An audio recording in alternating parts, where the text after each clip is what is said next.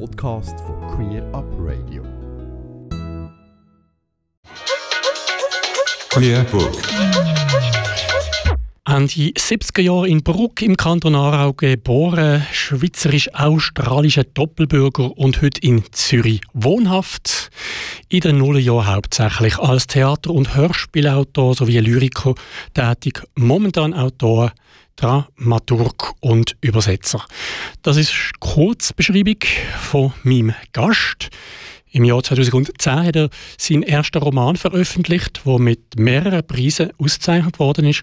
Unter anderem 2014 mit dem Kulturpreis von Network, einem Netzwerk von der schwulen Führungskräften. In diesen Tagen ist sein neuer Roman «Dürst» im Bilger Verlag erschienen und von der Jurys als einer von fünf Titeln für einen Schweizer Buchpreis 2022 nominiert worden. Ja, hallo Simon Frühling. Willkommen hier im Studio von Radio Rabe.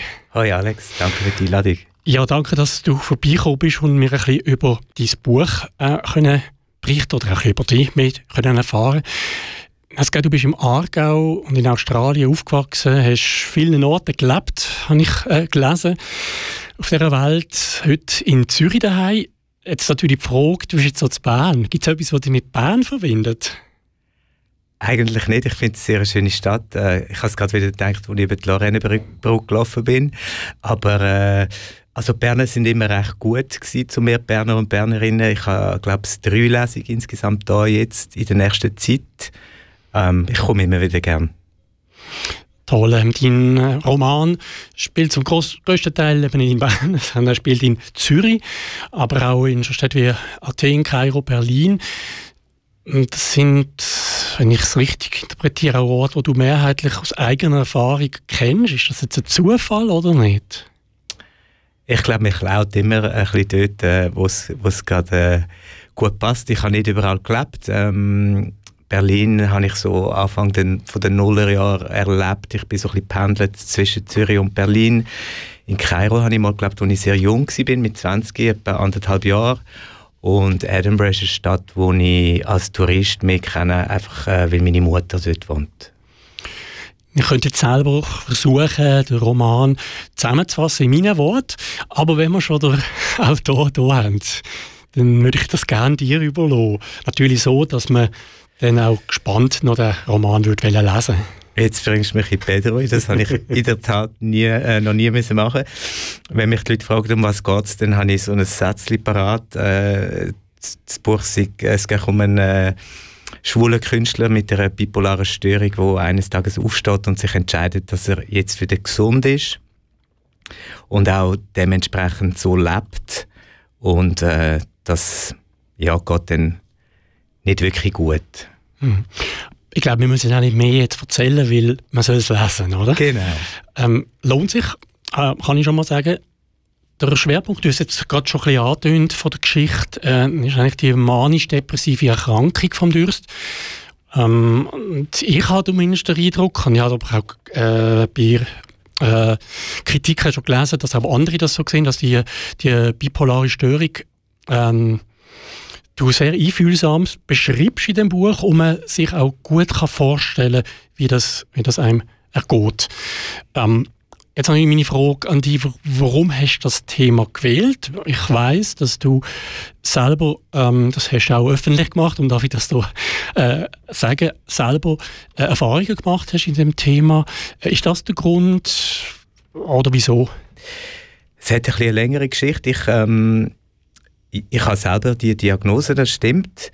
Und ich habe dann mal, wo es mir wieder ein bisschen besser gegangen ist, so anlässlich vom Weltbipolar-Tag einen Post gemacht auf Facebook und das ist dann habe ich gemerkt, als ich den abgeschickt habe oder auf Send gedruckt habe, dass das eigentlich wie eine Art zweites Coming-out war. Ich möchte natürlich auf keine Art und Weise äh, schwul sein mit einer Krankheit vergleichen, aber die Mechanismen ähm, wo man selber auch für sich selber lostritt, sind sehr ähnlich.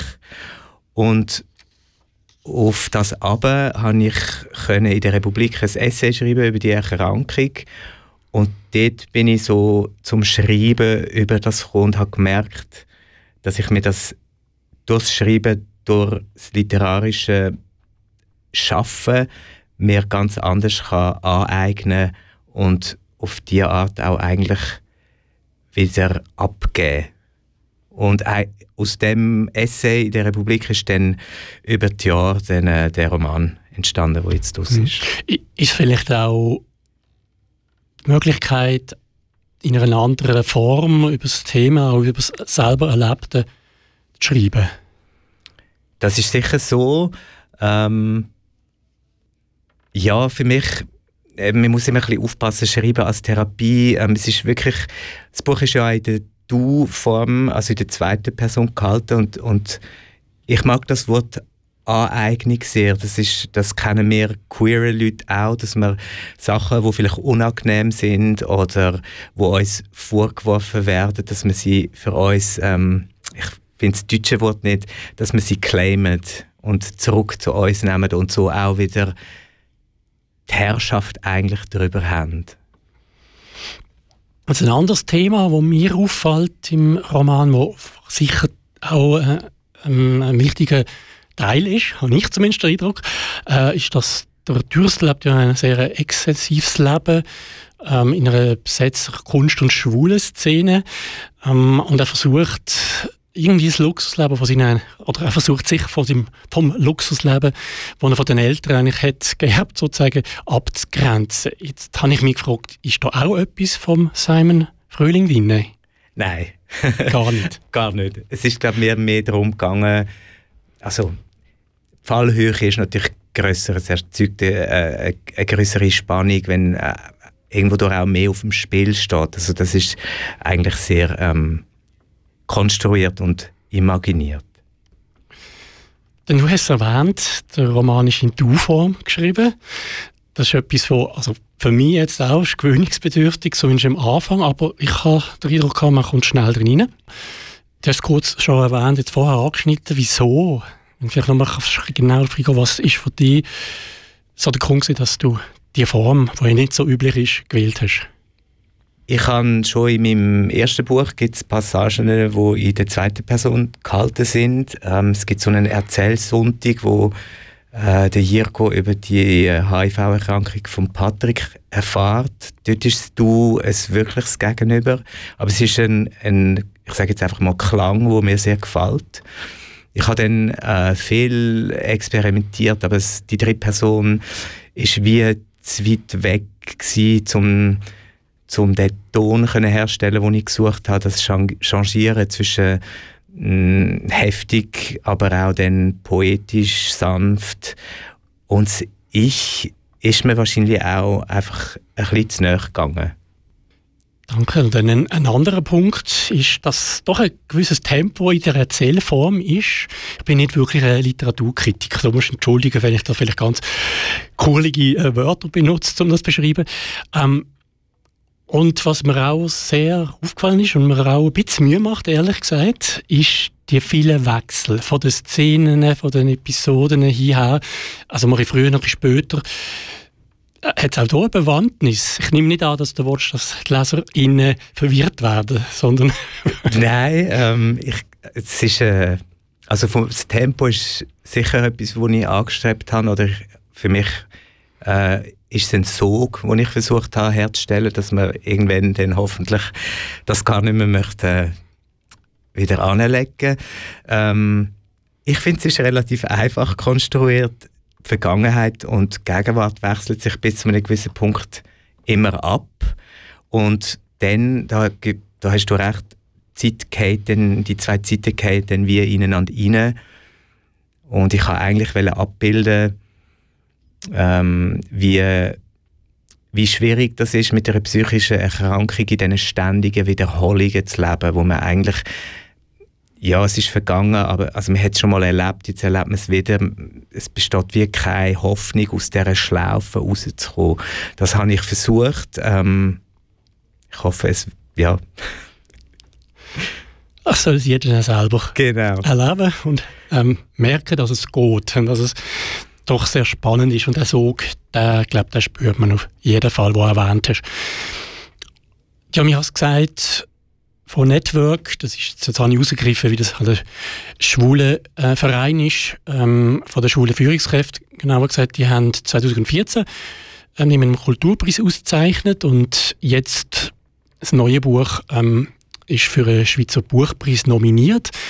Was bedeutet für dich so eine Auszeichnung oder zumindest jetzt mal Nomination? Ich bin ziemlich überfordert am Anfang. Ähm, in erster Linie bedeutet es jetzt äh, ganz viele Termine, ganz viele Lesungen. Äh, das ist natürlich toll. Ich freue mich sehr für mein Buch. Ich für mich selber auch noch ein bisschen Bammel, wie ich das ähm, alles äh, werde bewältigen.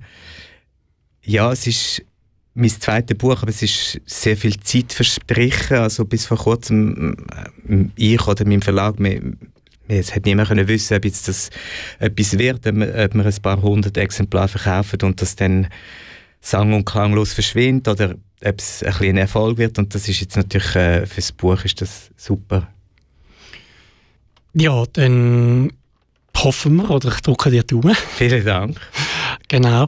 Ähm, kennst du die anderen Nominierten? Also was ja noch auffällt, ist, es hat noch ein zweites Buch, eine queere Geschichte drin von einer non-binären Person. Also handelt der Roman. Genau. Kennst du die anderen? Kim de Lorison und ich, wir kennen uns, ja. Ja, okay. Und äh, Thomas Hürlimann kenne kenn ich auch einfach vom Lesen und die anderen zwei werde ich noch kennenlernen. Wunderbar. Denn du hast angesprochen, es gibt Lesungen jetzt viele, jetzt weiss ich nicht, ob du es gerade aus dem Kopf so kannst sagen, zumindest die relevantesten nächsten paar in Ge Bern beispielsweise und Zürich. Genau, sicher. die nächste in Bern ist eine Sofa-Lesung. Es ist bei jemandem daheim. Die ist am 9. Oktober. Äh, dort muss man sich anmelden, eben weil sie im sozusagen privaten Rahmen ist, auf äh, sofalesungen.ch. Und dann bin ich am 19. Oktober bei Dreigang von der Hub und am 20. bin ich in der Buchhandlung Queerbooks an der Herrengasse. Auf das freue ich mich sehr. Genau, und jetzt kann ich, ich habe die Zeiten aufgetan, darum weiss ich es, ähm, kann ich das noch ergänzen. Am 27. ist die Buchvernissage ähm, im Tanzhaus Zürich, gell? und jetzt für die Basler Innen, die zulassen, Aurel Füssli sehe ich da ähm, Shortlist von der ähm, Nominierten ist am 18., also dazwischen 18. Oktober. Genau. genau. Und dann geht es weiter, aber ich würde sagen, man kann alles finden auf deiner Webseite, die lautet, also wenn es jetzt auf Deutsch Simon Fröhling, O-E-H geschrieben, genau, simonfröhling.ch. Du schon den nächsten Plan? Nein. Ist zwar noch am Genießen ähm, jetzt erst einmal. zuerst einmal die äh, Buchvernissage bewältigen und dann habe ich kurz Zeit bis zu der Sofalesung am 9. in Bern und äh, ja, ich muss mich ein bisschen büscheln, wie man so schön sagt auf Schweizerdeutsch. Ja, aber ich gehe davon aus, im Kopf hat es schon Projekte, die dann irgendwann in die Zukunft kommen.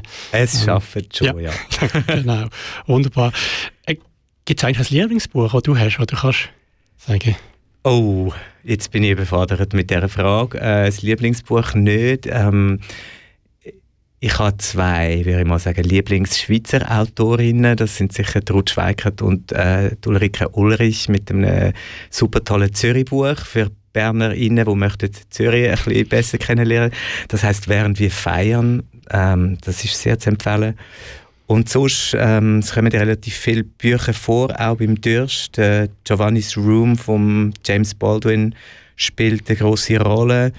Und ich bin so ein bisschen verliebt in die amerikanischen Nachkriegsautoren, das kann man mhm. schon so sagen. Gut, dann würde ich sagen, du hast uns oder mir gesagt, dass du gerne könntest noch kurze Passagen vorlesen Dann würden wir doch die Chancen auch noch nutzen, um äh, noch ein bisschen mehr lustig zu machen. Übrigens, das kann ich auch noch mitgeben, das hast du mir gerade vorher, wo du sagst, Zürich kennenlernen. Man kann dieses Buch lesen. Da lernt man Zürich, wenn man Zürich nicht kennt, auch kennen. Und ich glaube, wenn man Zürich kennt, äh, erkennt man es wieder. Das stimmt. Genau. Das stimmt. Ähm, du hast gesagt, der Dürst ist Künstler. Ich lese Passagen kurz bevor seine erste Gruppenausstellung im Keller von der Besetzung, wo er auch wohnt. Aufstehen, sagt Juri. Hopp, sagt Juri. Hey Hase, sagt Juri. Hoppelhase, du musst aufstehen, sagt Juri schon seit Tagen. Und heute sagt Juri, heute ist ein großer Tag. Juri kniet auf dem Matratzenrand, beugt sich über dich. Hättest du die Kraft, du würdest ihn wegstoßen. Hättest du die Kraft, du würdest dich gegen die Wand drehen. Juri fährt dir durchs Haar, Juri küsst deinen Nacken, leckt dein Ohr, Juri zieht die Bettdecke weg, kitzelt dich. Schon seit Tagen stupst und schlabert, motzt und labert dich Juri an und voll, bis es einfacher ist, aufzustehen, als liegen zu bleiben. Es einfacher ist, in die Küche zu schlurfen, dir einen Kaffee machen zu lassen, eine Zigarette gedreht zu bekommen und dich auf Juris Knie zu setzen, weil alle Stühle verschwunden sind und du nicht stehen kannst. Viel zu schwer bist du ein Sack, bist du Kartoffelsack, kannst dich kaum aufrecht halten, auch nicht angelehnt an die Arbeitsfläche oder den Tischrand, wie das die anderen tun, weil mal wieder alle Wo kommen bloß die Stühle immer hin? Es wissen doch alle, dass die Stühle aus der Küche in die Küche gehören und nicht auf die Dachterrasse oder als Kleiderständer in die Schlafzimmer. Juri redet und redet für euch beide, sagt wir, wir, wir, wenn er dich und sich selbst meint, als gäbe es dich als eigenständige Person nicht mehr als hätte, als hätte er dich geschluckt. Wie du jetzt schlucken musst, deinen Kaffee runterschlucken und an der Zigarette ziehen und warten, bis Juri weg ist, endlich weg. Und du dich zurückschleppen kannst in euer Bett, da ist es wieder dieses Wir, jetzt benutzt du es selbst schon, in einen Knäuel ganz eng, du willst dich einrollen und dein Herz ersticken. Soweit ein Ausschnitt aus dem Buch Dürst, einem Roman von Simon Frühling. Vielen Dank und in dem Fall auch noch vielen Dank, dass du ins Studio gekommen bist, extra auf Bern. Sehr gern. Und ähm, mir bleibt nur noch dir auch viel Erfolg zu wünschen, weiterhin, jetzt mal mit Dürst und natürlich dann auch im zukünftigen Autorenleben. Vielen Dank. Bis zum nächsten Mal. Merci. Ganze Sendungen und mehr findest du auf queerupradio.ch.